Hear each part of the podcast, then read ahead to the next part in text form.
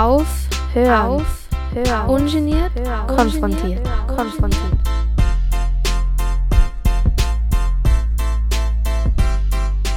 Hallo und herzlich willkommen zu Aufhören, ungeniert konfrontiert, hier auf Radio Orange 94.0. Wir sind Alina und Alex und möchten uns heute einem sehr spannenden und aktuellen Thema widmen. Dazu zunächst eine Frage an euch, liebe HörerInnen. Wie häufig fotografiert oder filmt ihr denn in eurem Alltag? Wie viele Bilder befinden sich auf euren Smartphones oder eurem PC? Wie viele klassische, analog hergestellte Bilder habt ihr überhaupt zu Hause? Der technologische Fortschritt der vergangenen Jahrzehnte hat ja dafür gesorgt, dass immer mehr Menschen in immer weiteren Teilen der Welt immer günstiger und häufiger fotografieren können. Und äh, im Jahr 2023 gehört die Möglichkeit, jederzeit und überall digitale Fotografien oder auch Filme anzufertigen, für die meisten von uns zum Alltag. Eben dem Smartphone und immer größer werdenden Speicherkapazitäten auch, sei Dank. Wir denken gar nicht mehr groß darüber nach, denn es gibt ja kaum mehr Einschränkungen, zumindest nicht bei der digitalen Fotografie. Kein Film, der allzu schnell voll ist oder keine große globige Kamera, bei der jedes Mal sich überlegen muss, ob man sie wirklich mitnehmen will, ob es die Bilder wirklich wert sind. Doch insbesondere in Zeiten der Klimakrise stellen sich auch ganz andere Fragen, denn die Fotografie, ob analog oder digital, hinterlässt ihre Spuren in der Umwelt. Und das bereits seit sie vor bald 200 Jahren erfunden wurde. Welche ökologischen Folgen hat sie? Welche Rohstoffe waren und sind notwendig, um Fotografien herstellen zu können? Unter welchen Bedingungen werden maßgebliche Produkte der Fotografie hergestellt und welche Rolle hat die Fotografie für die Erhaltung unseres Lebensraumes? Die Ausstellung Mining Photography, der ökologische Fußabdruck der Bildproduktion, äh, die noch bis 29. Mai im Kunsthaus Wien besucht werden kann, widmet sich diesen wesentlichen Fragen auf sehr spannende und interdisziplinäre Art und Weise. Wir beide haben sie bereits vergangenen Sommer in Hamburg besucht und möchten euch heute ein paar Einblicke über Erfahrungen und Inhalt geben. Genau, wir haben uns gedacht, wir erzählen heute ein bisschen über die Ausstellung, wie sie aufgebaut ist, was die Hintergründe sind, äh, wie man sich das vorstellen kann. Wir wollen natürlich jetzt nicht zu viel spoilern vorab, aber trotzdem auf die wesentlichen ähm, Inhalte und auch eben unsere eigenen Erfahrungen der Ausstellung eingehen. Und wir, ich würde sagen, wir beginnen damit kurz über den Hintergrund zu sprechen, warum es überhaupt zu dieser Ausstellung gekommen ist. Genau, für dieses Ausstellungsprojekt haben sich drei Kulturinstitutionen zusammengefunden. Das wäre einerseits das Hamburger Museum für Kunst und Gewerbe. Äh, das ist auch das Museum, wo wir beide letztes Jahr bereits die Ausstellung besuchen konnten. Dann zweitens das Gewerbemuseum Winterthur in der Schweiz und eben das Kunsthaus Wien, äh, in dem momentan die Ausstellung zu besichtigen ist. Und ähm, die Beschäftigung mit der Klimakrise äh, hat alle drei Institutionen bereits vor dieser Ausstellung beschäftigt. Genau, und das ist eben auch ausschlaggebend dafür, dass sie sich entschieden haben, das gemeinsam, dieses Projekt gemeinsam aufzubauen und wir haben gar nicht gewusst, dass das im Kunsthaus Wien sein wird, aber wir haben das zufällig letztens auf einem Plakat gesehen. Oder du hast es gesehen und mir erzählt. Und da haben wir uns gedacht, das passt ja ganz gut. Genau, weil wir eben diese Ausstellung auch sehr empfehlenswert finden. Und wir wollen dann später noch ein bisschen genauer darüber sprechen, warum wir sie so empfehlenswert finden. Man muss dazu sagen, für die Vorbereitung haben wir den Ausstellungskatalog herangezogen, den wir uns auch äh, gekauft haben letztes Jahr, weil wir die Ausstellung eben so cool fanden und spannend fanden. Und darauf baut jetzt auch die heutige Sendung auf. Die Ausstellung selbst erzählt die Geschichte der Fotografie von ihren Anfängen im 19. Jahrhundert, so in den 18, 1840er, 50er Jahren bis heute. Und wie der Alex vorher auch schon gesagt hat, war die Fotografie eben auch von Beginn an in, in den menschengemachten Klimawandel verstrickt, eben aufgrund der Materialien und Rohstoffe. Und die Ausstellung selbst möchte einen interdisziplinären Blick auf diese Materialität der Fotografie werfen, beziehungsweise die materielle Geschichte der Fotografie in den Blick nehmen, weil sich eben die Fotografie nie unabhängig vom weltweiten Rohstoffhandel und Raubbau an Mensch und Natur äh, entwickelt hat.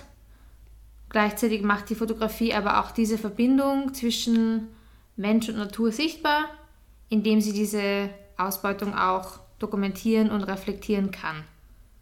Und das ist in der Ausstellung auch veranschaulicht durch zahlreiche Werke zeitgenössischer KünstlerInnen, die in ihrer Arbeit diese komplexen Verflechtungen der Fotografie in die globalen Handels- und Lieferketten sowie ihre kolonialen Verstrickungen darstellen.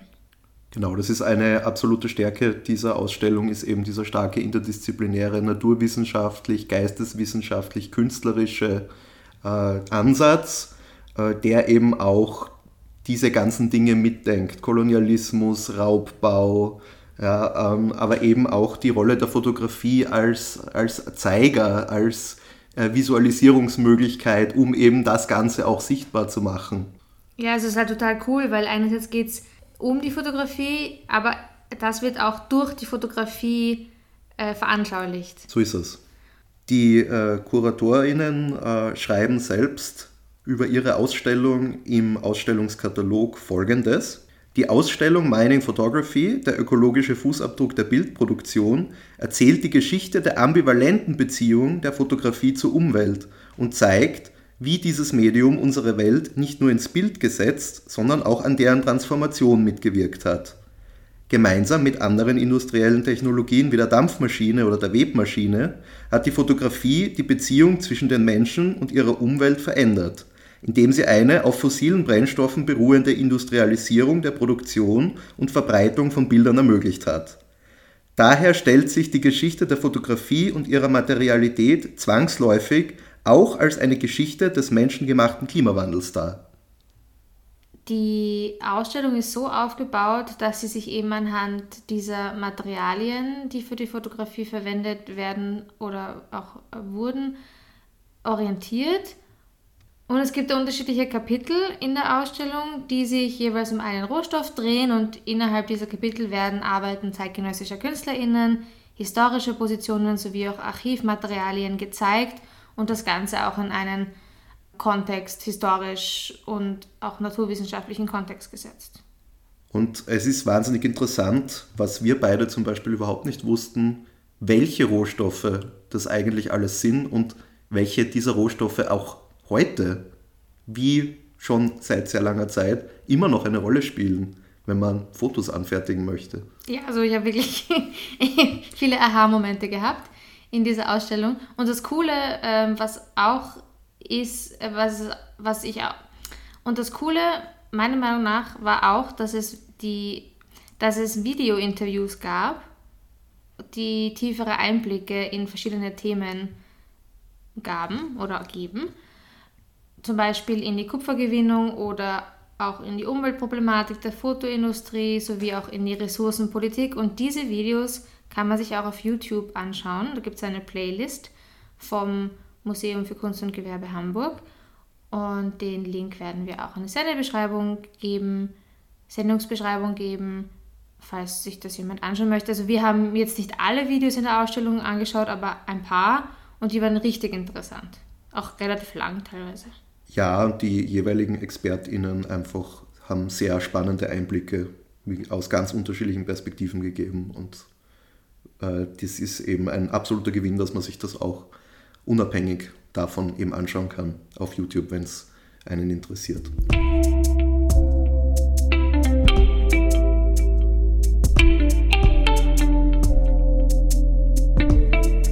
Ersten Kapitel der Ausstellung dreht sich alles rund um Kupfer, Gold und die Daguerreotypie. Dazu kommen wir gleich noch. Kupfer war nämlich der erste Rohstoff, der für die Fotografie eingesetzt wurde, und zwar in Form von Kupferplatten, die in den 1840ern und 50ern erste Bildträger waren.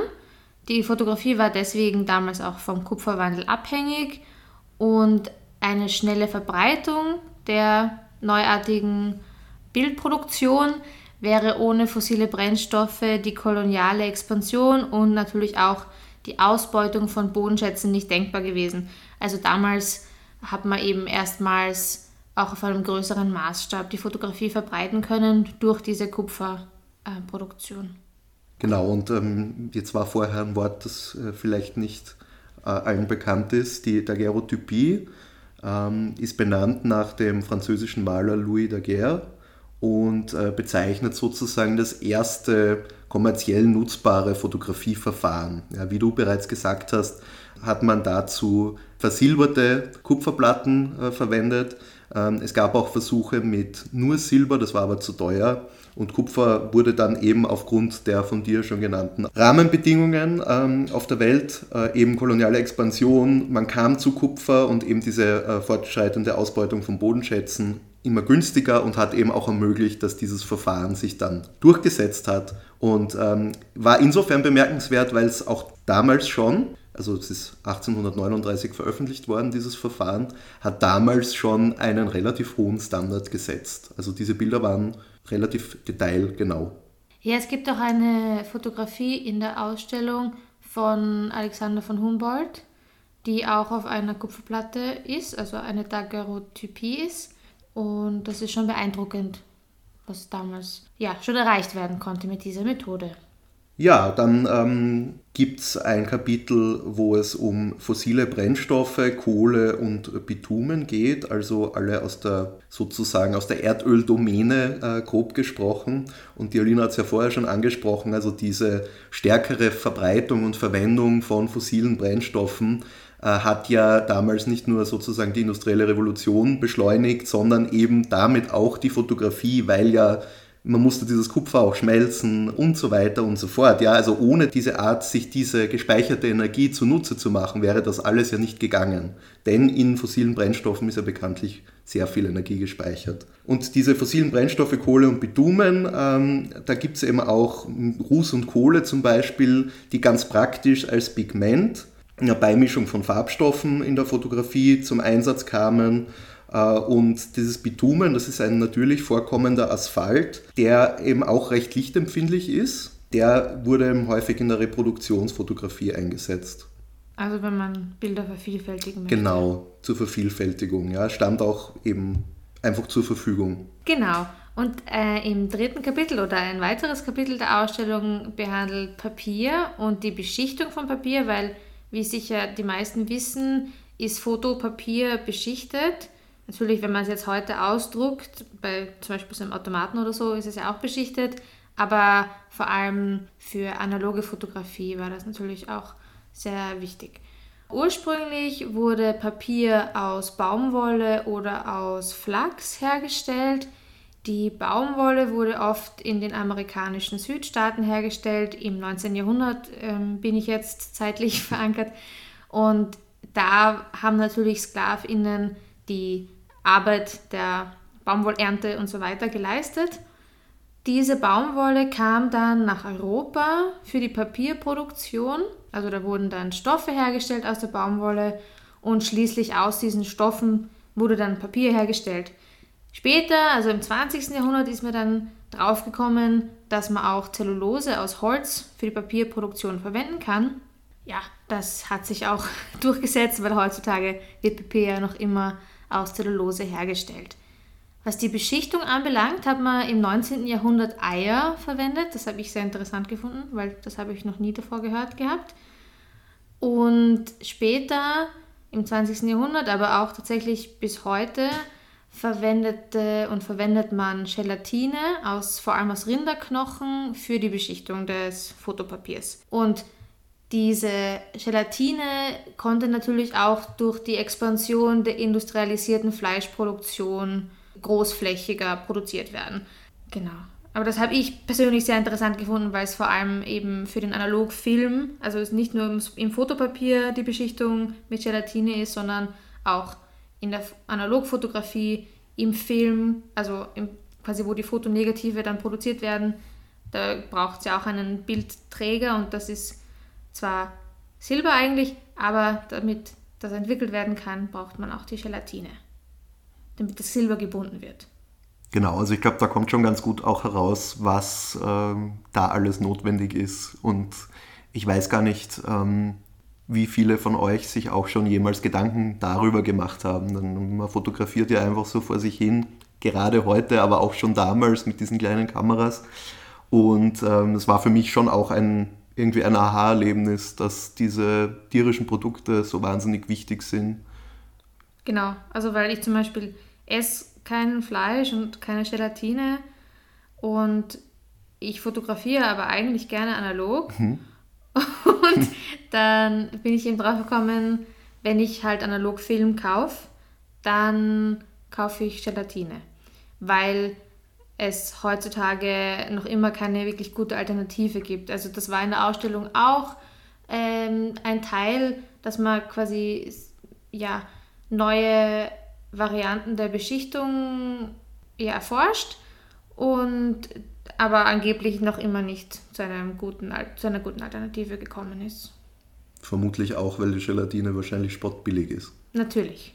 Also die Herstellung der anderen Varianten ist natürlich zu teuer. Folgt ja immer noch kapitalistischen Regeln, diese ganze. Auch Filmproduktion und Bildproduktion. Auf jeden Fall. Das ist ein guter Punkt, ja. Ja, und dann ähm, ein Kapitel zum vielleicht bedeutendsten Rohstoff, würde ich sagen. Ich denke, du auch, oder? Ja, ich habe es eh gerade vorher schon kurz äh, anklingen lassen. Genau, also es ist ähm, das Silber eben, äh, was schon eben seit quasi am Beginn wahnsinnig wichtig für die ähm, Bildproduktion oder eine wesentliche Grundlage äh, fotografischer Bildproduktion ist. Ähm, und natürlich, ich glaube, da muss ich jetzt nicht allzu tief ins Detail gehen. Silber muss man irgendwo herbekommen und das hat natürlich äh, massive Auswirkungen sowohl ökologischer Natur, aber eben vor allem in vergangenen Zeiten, aber auch heute noch koloniale bzw. neokoloniale Implikationen, äh, über die man sich durchaus Gedanken machen darf und sollte. Und Silber sicher auch einer der Vorläufer in dem Fall ist, vielleicht auch von den heutigen seltenen Erden oder Metallen.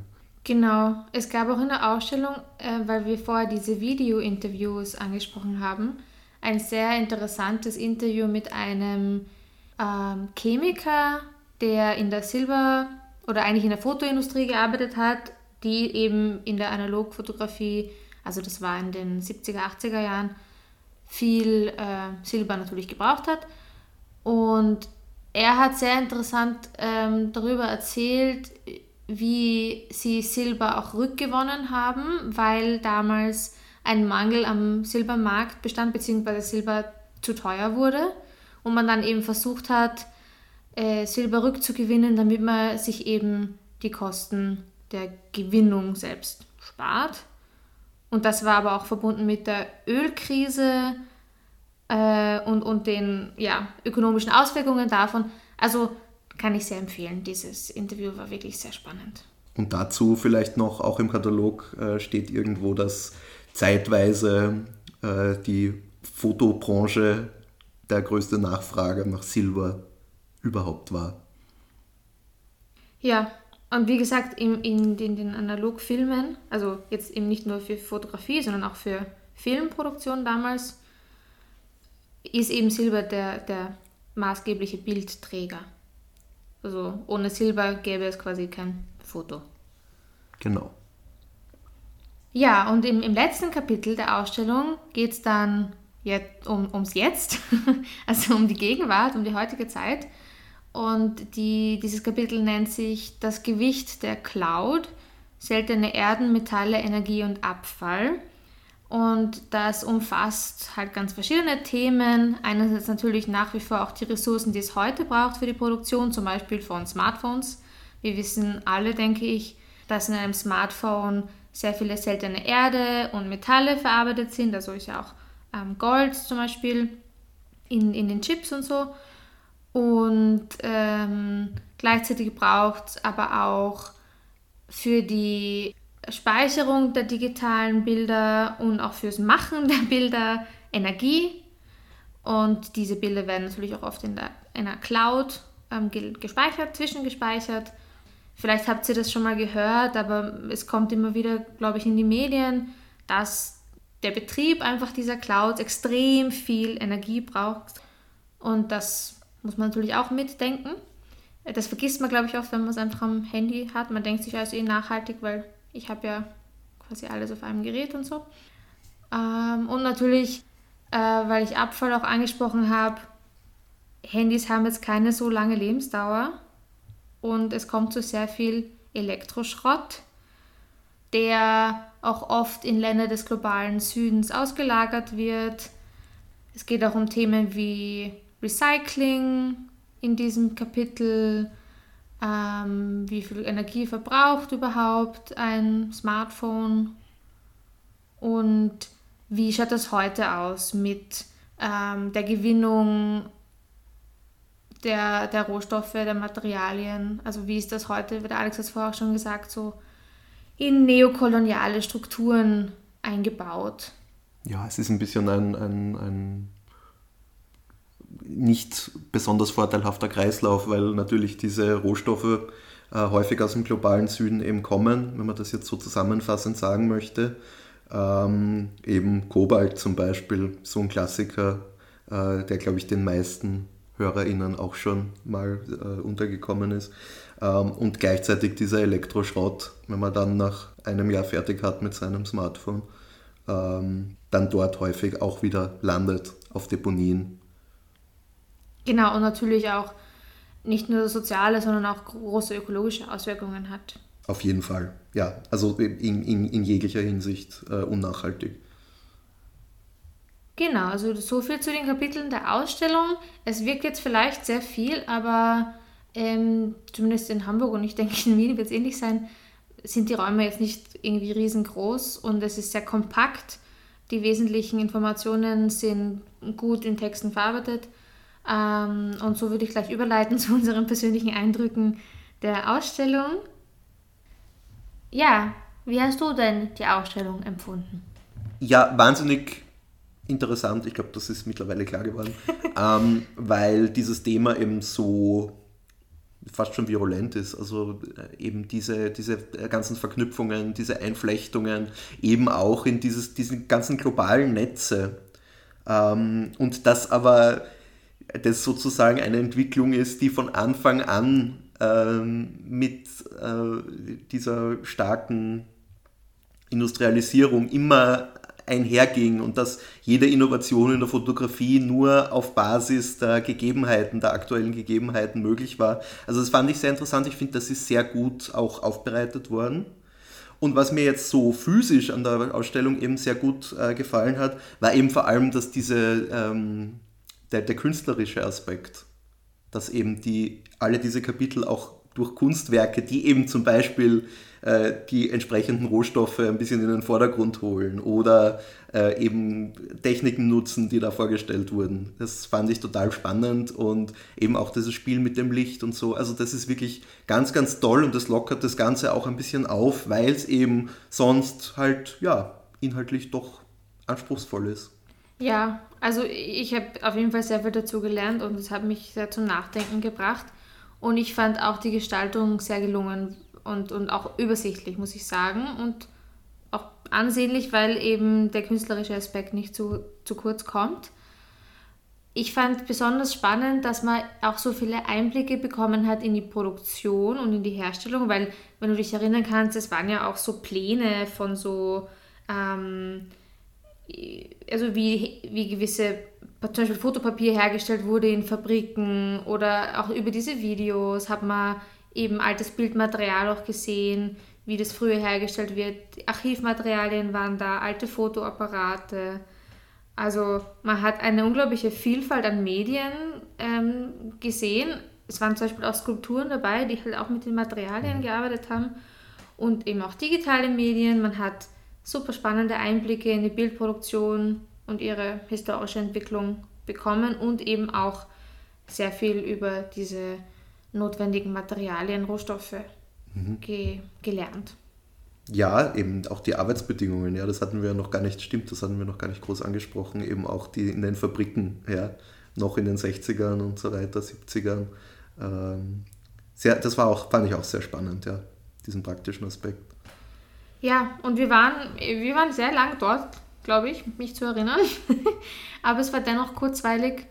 Und wie gesagt, wir haben den Katalog auch gekauft, weil uns das so gefallen hat und wir dachten, wir wollen auf jeden Fall äh, uns mit dem Thema in Zukunft auch noch beschäftigen. Das hat sich ja jetzt als sehr weise erwiesen, weil wir es schon ähm, heute sehr gut brauchen können, diesen Katalog, der auch sehr gut lesbar und ansehnlich gestaltet ist. Aber das nur am Rande. Ja, es ist vor allem auch ein Sammelband mit Essays eigentlich. Also es ist zwar ein Ausstellungskatalog, aber es sind jetzt nicht nur die Ausstellungsinhalte drin, sondern es ist wirklich eigentlich ein, ein wissenschaftlicher Aufsatz zu jedem Thema drin und das macht es sehr, ja, sehr spannend für mich auch, um, um sich auch nachher noch zu vertiefen. Auf jeden Fall, genau. Also wie aus dieser Sendung jetzt wohl ziemlich, ziemlich deutlich hervorgeht, können wir die Ausstellung Mining Photography der ökologische Fußabdruck der Bildproduktion. Ja. Wärmstens empfehlen. In Wien können Sie sie noch bis zum 29. Mai im Kunsthaus im dritten Bezirk besuchen. Wir stehen in keinerlei Verbindung mit dem Museum oder mit den Museen. Wir fanden einfach die Ausstellung total cool und würden sie wirklich einfach nur empfehlen und wollten darüber sprechen, weil wir das Thema sehr, sehr spannend finden. Wir freuen uns, wenn ihr eure Eindrücke oder eure Erfahrungen auch mit dem Thema mit uns teilt, zum Beispiel auf Social Media. Wir haben Instagram, da heißen wir Aufhören mit OE oder Facebook Aufhören ungeniert konfrontiert. Ihr könnt uns aber gerne auch ein Mail schreiben an aufhören.94.at und wir sind gespannt, was ihr so berichten könnt. Bis zur nächsten Ausgabe wünschen wir euch alles Gute und einen schönen Frühlingsbeginn. Genau. Baba. Tschüss. Auf, hör, auf, hör. Ungeniert, konfrontiert, konfrontiert.